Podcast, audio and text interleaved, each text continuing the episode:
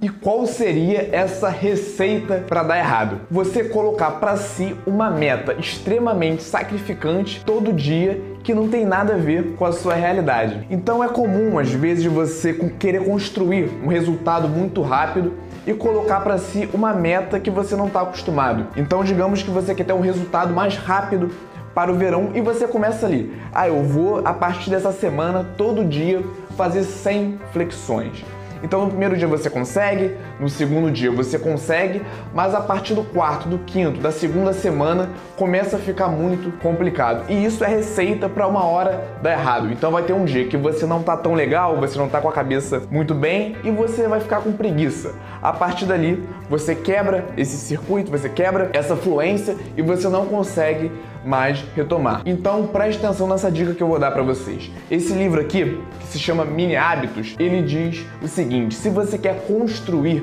um hábito eficaz, que, que seja constante, que você leve para o resto da vida, você tem que começar a pensar muito pequeno. Quando você pensa assim, ah, amanhã, hoje ou amanhã eu vou ter que fazer 100 flexões. O seu cérebro ele já tem ali uma percepção do esforço que ele vai ter que fazer. Então ele já cria uma espécie de bloqueio porque ele quer poupar energia.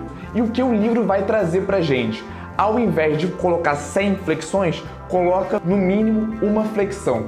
Mas, Igor, se eu fizer uma flexão, vai demorar muito para eu atingir o seu objetivo. Quando você fala para o seu cérebro que você tem que fazer uma flexão por dia, ele pensa o seguinte: ah, uma flexão é tranquilo.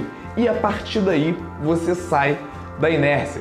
É uma forma de você iniciar o processo. Tem que ser algo realmente, ridiculamente fácil para o seu cérebro não criar essa percepção de esforço que seria algo muito desgastante e gerar uma preguiça capaz de fazer com que você não faça nenhuma atividade.